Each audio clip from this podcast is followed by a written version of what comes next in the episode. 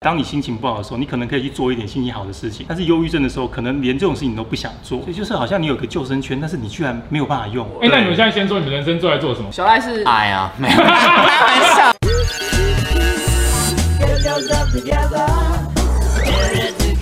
好的，今天呢，让我们欢迎到身心科的杨医师。其实有非常多的粉丝寄信来，但他们都是有忧郁症相关的问题。但我们很担心我们回答的时候就错了，所以我们今天特地邀请杨医师来。这个的话是小林啊，她说我跟男友交往一年后分手，后来我断失联两次，这半年间流产了两次，发现我有忧郁症跟焦虑症，已经罹患多年，就突然不要我，脑子一直闪现说他当时坐在他家求他开门，肚子的伤口还没好就被警卫带走的情景，每每想到就让我窒息。现在每天我都想要自杀，觉得对不起两个未出世的生命，憎恨他和他的家人都知情却不愿意负责。他同时又觉得是因为我的关系，所以让他变成这么冷酷的人。他一定也受到了很多的压力，才会这样对我。一切都是我自己的错，每天都活在很想死的状态。但想要问重口味的各位该怎么办？好你重看啊，这个很了难解这个如果不请医师，我们到底要怎么活下来？哦啊对，啊哎啊这是怎么回答？第一步要先做危机处理，危机处理就是他自杀的念头，只要是一个，那真的他没有办法控制的话，就要住院，我们就要强迫剥夺他的自由哦，然后住在医院里面，嗯让他没办法做这件事情。我跟他讨论为什么要自杀的原因，我说我要他负责，我要用这个方法当一个让他出现。对让他出现的方法。那其实我们想通之后就知道，这个方法其实不是好方法。对，他不会真的呃认真的负责，因为他本来就不是这样的人。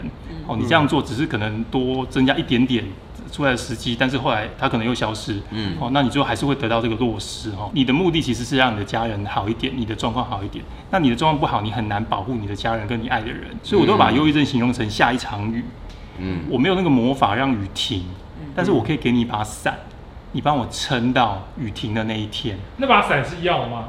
要或者跟我谈，就是哦建立一个关系，建立一个正常的想嗯法。所以我也是通常都会讲嘛，那个时候录起来给后来好一点的你看，这时候你会发觉其实你是可以变好的，嗯但是在当下你不会相信。我觉得实际上要变好是要有好消息发生的，嗯我自己都不觉得有什么东西凭空会让它变得很好。所以如果说，譬如说他现在遇到个真爱，他有可能马上好转吗我觉得不要急着相信一个真爱，他应该一开始就犯了犯了这个错。 ？OK，他可能觉得那个人是真爱，所以他很急的投入，之后变成这个样子。嗯所以这时候我反而希望他冷静一点，慢一点，他知道未来要怎么做。这个时候好消息就会发生了。你吸收这么多大家的负呃能量能量，你自己怎么可？还是你平时就是对把药当一直水喝， 记忆在吃这是我的天分， 哦啊？就是我你能够很适合走这一行。对吃这行饭的天分，每个人天分不一样。我就是听完之后回去好像也还好，欸我这一部分的记性很差。哦，病人的啊故可是事都病忘光人光病人来第二次，你会记得他是哪个？要因记为得他先写在这你边会啊忘记。他所以先我写在这病历边啊记得非常详 细，对啊，所以他一来我就妈立刻讲出他的故事，他觉得哇，医生你记得超好懂详细我，，因为身心科的患者都超级多的，对，而且很敏感。对对对。如果你忘记他的一点资他就料，会觉得嗯他觉得你好像不认真听我讲，我已经掏心掏肺跟你讲，你居然还忘记。呃， 说到吃药，但不知道为什么很多人对药有有一些呃迷思，会说吃忧郁症的药人会变笨，所以我不要吃。因为有些人把镇定剂或安眠药当成是忧郁症的药，嗯，其实它不是啦。嗯哦，就忧郁症药大部分是不会的，忧郁本身就会让你思考变慢，对所以应该是相反，我们让你好一点之后，你就会变得不是那么笨。呃，有些人说吃鱼油其实可能可以稳定情绪，这个这个对忧郁症是真的有帮助吗？这是真的有证据的，哦哦但是它证据比药物差一点啊。所以哦吃鱼油里面的 omega 三比较容易让有情绪不稳定的人情绪比较好一点，但是它还是比不上药物，嗯所以它依然是一个营养食品而已。所以大家可以去试看看，但是我觉得其他东西也要一起做，它不能取代药物，也不能取代医生哦，这个要注意。杨医师，那为什么人会得忧郁症？忧郁症原因很多，有一个大家一直都没有注意到，就是生理上的原因，就是脑袋里面跟人家不一样。他本来构造不一样，本构来造还有功能能都不一样，里面有一个很有名的叫做血清素啦，啊，所以那个比较低的时候就比较容易得忧郁症。所以有些是生理上的原因，压力大的时候也容易得忧郁症啊那第三个就是想事情的方式，如果容易比较悲观的想事情方式，就容易得到忧郁症。说脑袋的部分哦，很难自己控制。对，所以不是说我想得忧郁症我就得忧郁症，嗯所以不是你跟他说、啊，你不要忧郁啊，你不要这样想啊，他就不会忧郁。其实不是这样子，那那个血清素有什么办法让它不要那么低吗？最好的方法其实是吃药。哦是有什么症状可能会像是得忧郁症的前前兆吗？兆吗？就是很多人把心情不好跟忧郁症画上等号啊，啊，这两个要把它分得开一点。差别是在当你心情不好的时候，你可能可以去做一点心情好的事情，对嗯比如说跟大家朋友聊个天啊，对去逛个街就可以好一点。但是忧郁症的时候，可能连这种事情都不想做，所以就是好像你有个救生圈，但是你居然没有办法用，我今天差一点就可以快乐。就好像会溺死在水里面那个感觉。啊所以那个感觉是很可怕，好像没有东西可以救你的感觉，然后影响到工作啊、学业啊、人际没关有系。动力这样子。对因为我觉得一般路人也都分不清楚自己到底是心情不好还是忧郁症，对，门诊有很多这样的人吗？很多 就被五然后打回去就五宝刺回。就是我觉对得刺回我觉得刚刚对医生有说分的方式是，如果你今天是还有办法可以去救他的，会让事情变好的事情，有找得到的话，那你就偏心情不好。哎、那你们现在先说你们人生最爱做什么，我们互相解释。小赖是哎呀，没有，开玩笑的啦，开这种在说什么？ 就是爱 啊，表演呐、所以哪天连你如果舞台连都笑不话都想上不说去， 了对，因为说我抗拒舞台，那我真的得忧郁症就是，忧郁或是我症赚够钱了，就是说，我都没食欲的话，我会觉得我应该是心情很不好。你可能是厌食症。厌食症也跟忧郁症有可能有关系。有吗关系，有关系，有关系哦对，厌食是可能心理不好的表现方法之对一。哦我但厌食比较复杂，食欲跟性欲，还有影响到工作，都是忧郁症的诊断标 准。如果是哪天你不错，你不想打炮，你也是啊。那你很难了，医生，如果你某个欲望特别强大，你就其是实他是不是有点可以压制那个忧郁症？我死都不会停下来。这是成成瘾 还不是，那我一说这个就会不一定，有可能欲望很强，但是你还是忧郁，还是有可能他。就做完忧郁的做，忧有一郁些的暴做。食的人，他们就反而也是心情会忧郁。哦，对啊，对对啊。对啊啊，对沉重人生的里面的人都这样。那你嘞我是滑雪跟快艇冲浪啊，潜水。好无聊的。对啊，他吃美食才无聊美食嘛。很重要，好不好？那你呢？你呢？你呢？什么？美食美跟食潜水、美美食这几食，个，你看啊他就南瓜，我们都是是南对瓜，啊南瓜不。吃药的情况下，没有办法对做一些对忧郁症有帮助的事情。所以现在舒压的管道就很重要。所以回去啊，你脑袋应该有机会进入另外一个世界，关机啦。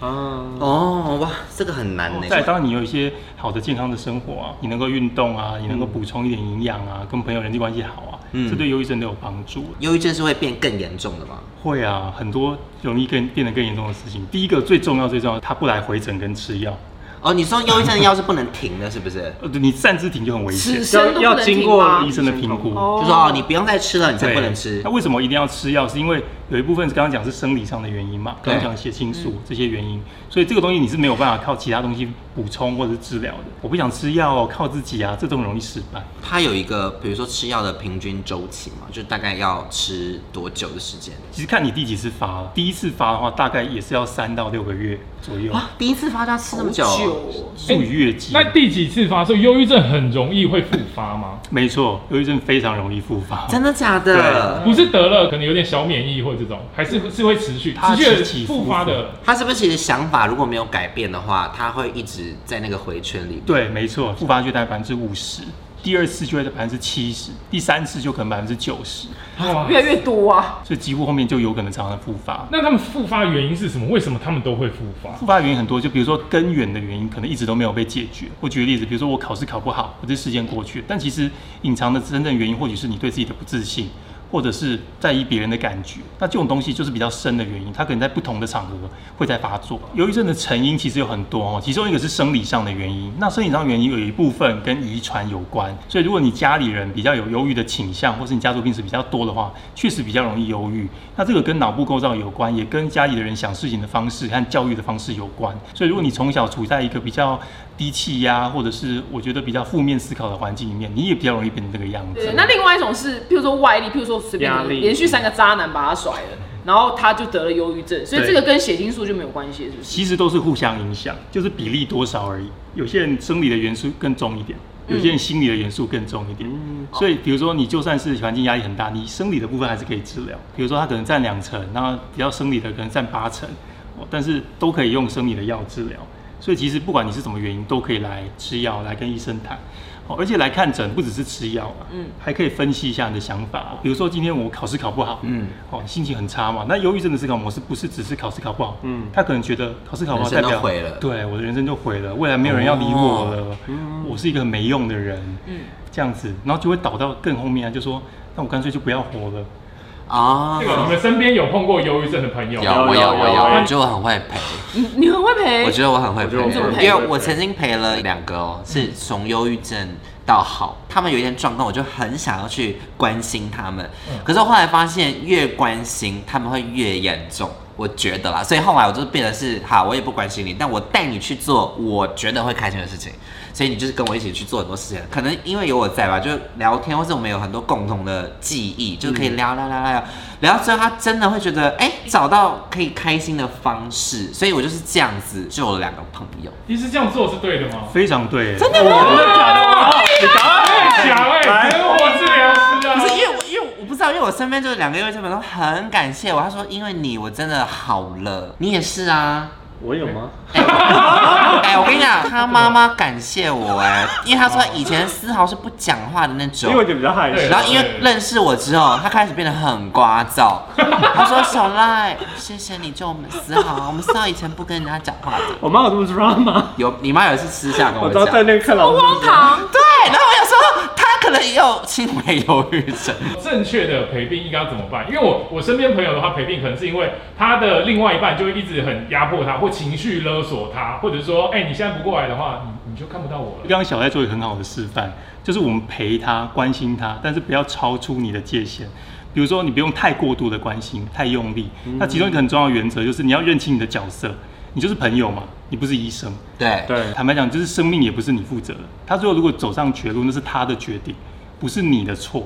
所以，如果你心里有这样说，哇，他这样做，我要负完全的责任，你就会很用力去陪他，对，你就会想要讲出一个救世主的话。讲完我之后看他们会越来越严重。真的吗？就会越来越依赖你重这吗？样。有可能，因为第一个就是你，你跟平常不一样嘛，他可能感受到更大的压力。对，我跟你讲很好玩啊，那你讲出这种沉重的话，我觉得你就不是你了，嗯这种感觉。然后哦，我就觉得忧郁症不能再给他压力了，因为他们在压力就会连你都会想逃离哦。我那个朋友本来是很阳光的女生，她也得忧郁症。但我其实我想跟大家讲说，当下没有什么金玉良言呐、其实没有办法。比如说你讲什么，你有可能他就是要顺着你的话，或者是他就是要反驳你，这个都有可能。嗯所以这个时候你很难去讲个什么话一句话啦，对，去把他救回来。所以大家也不要期待你扮演这个角色，大家要期待的是说他今天做这个事情不是我造成的，嗯他只是最后想要找一个人怪，或是找一个救命稻草，扮演不了这个角色也不是你的错。所以当下如果他真的跳下去了，你也不要觉得是你造成的，一定有众多原因最后让他变这个样子。有几个方法啊，我觉得第一个就是熟悉人陪他去嘛，对然后就是你们一开始先不要对身心科有个标签。就觉得来看身心科医生就代表我神经病啊，我很有病这种感觉，这样就比较不容易排斥。然后比较好是找出他自己困扰的地方，比如说最好讲的就是睡眠嘛，我今天不是说你自杀带你去看，你神经病带你去看，是因为你睡不好，我带你去看，好，或者是身体哪里不舒服，好，或者是影响到工作了，影响到学业了，这个时候大家去看比较容易可以接受，不要批评他，不要说因为你发疯啊，我带你去看医生，就对这不要啊好像好一定像不很行病。态的样子。我教你们，我那时候用了一个方式，什么我说我要看，他们陪你去，就是你一起你陪我去看，进去我就说那我们我们一起去看，然后我们就一起去看，他就去了。有没有哪些事情是千万不要做的？你做这件事会让它变更严重。有三个我觉得很常见、很不好的状况。第一个就是你跟那个忧郁症人讲说，你想开一点就好，就有点像你叫一个残障人要站起来一样。对，哦，不 OK 合理啊。对然后有些人就觉得说，你过得明就很好了，这样有什么好忧郁的？嗯你要知足一点。